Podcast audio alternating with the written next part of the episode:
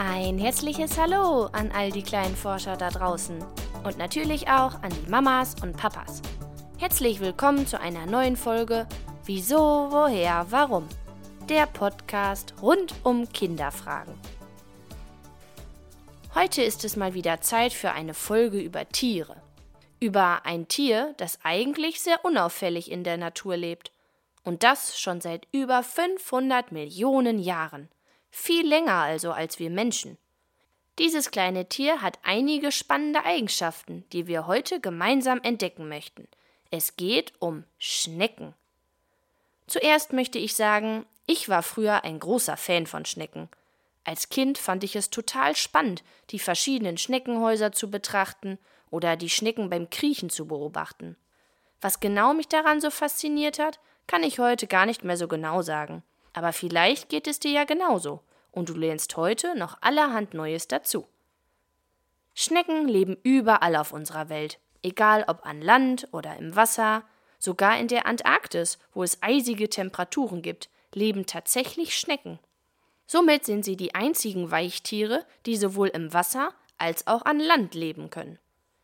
Außerdem sind Schnecken unterschiedlich groß. Die kleinsten Schnecken sind kleiner als ein Millimeter was wirklich winzig ist. Die größten Schnecken, die man im Indischen Ozean finden konnte, waren knapp 90 Zentimeter lang, also fast ein Meter. Wie du bestimmt schon weißt, gibt es Gehäuseschnecken und Nacktschnecken. Neben diesem Unterschied gibt es aber noch zahlreiche andere Schneckenarten, die kleine, aber feine Unterschiede haben. Man schätzt, dass es ungefähr zwischen 43.000 und 240.000 Arten gibt. Eines ist allerdings bei allen Schnecken gleich. Jede Schnecke hat einen Körper, der aus dem Kopf, dem Fuß, dem Eingeweidesack und dem Mantel besteht. Nun fragst du dich bestimmt, wie denn der Fuß bei einer Schnecke aussieht?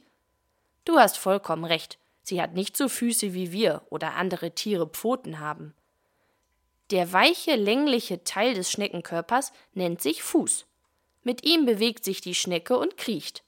Fast so wie bei uns. Wir laufen schließlich auch mit unseren Füßen. Am vorderen Ende des Fußes sitzt der Kopf. Der Kopf und der Fuß bei einer Schnecke sind an einem Stück. So sieht es zumindest für uns aus. Einen dicken Onkel hat die Schnecke also nicht. Was denkst du, können Schnecken hören?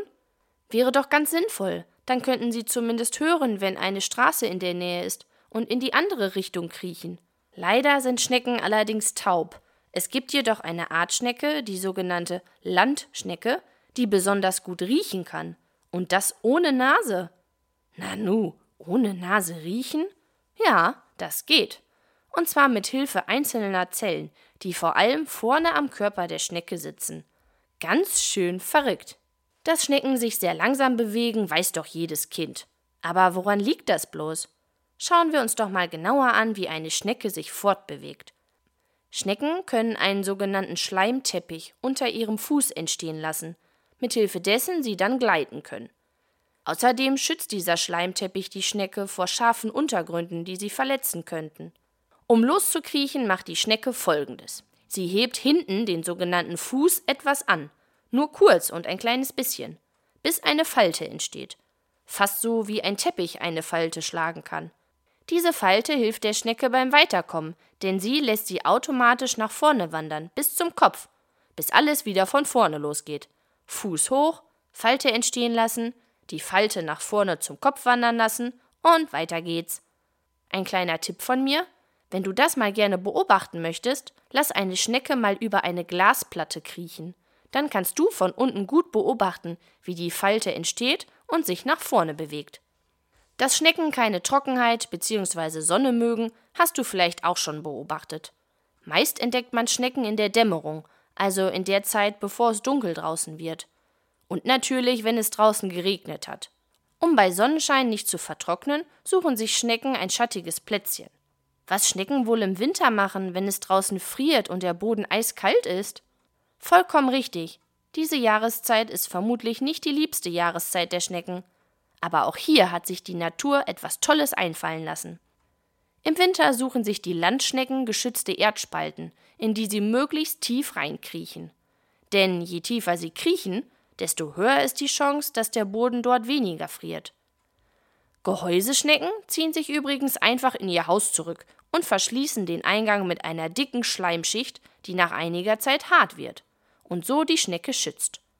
Falls du also im Winter doch mal eine Schnecke entdecken solltest, lass sie lieber dort sitzen und bestaune lieber ihr schönes Schneckenhaus. Falls die Schleimschicht nämlich kaputt gehen sollte, könnte der armen Schnecke zu kalt werden. Vielleicht hast du auch schon mal gehört, dass Schnecken im Garten kein schönes Thema für viele Gärtner sind. Das liegt vor allem daran, dass Schnecken gerne all das von den Pflanzen fressen, was gerade versucht zu erblühen, also noch ganz zart ist.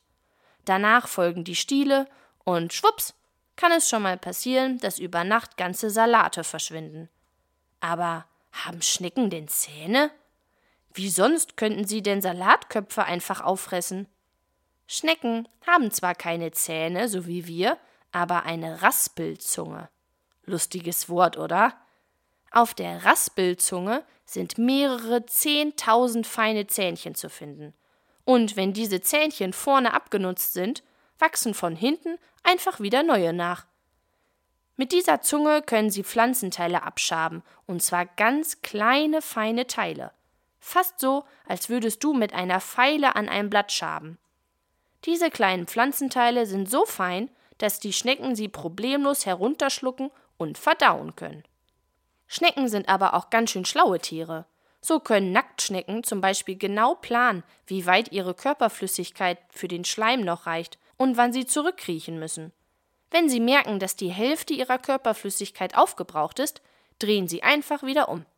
Ganz schön clever. Ich glaube, für heute haben wir genug Neues über Schnecken erfahren. Wenn du das nächste Mal bei einem Spaziergang eine Schnecke siehst, kannst du dich ja daran erinnern, was dieses kleine Tier alles kann. Wenn du auch eine Frage hast, die ich beantworten soll, dann schreib mir gerne eine Mail an kinderfrage@gmail.com. Ich freue mich, wenn wir uns nächsten Sonntag wieder hören. Bleib neugierig, deine Christina.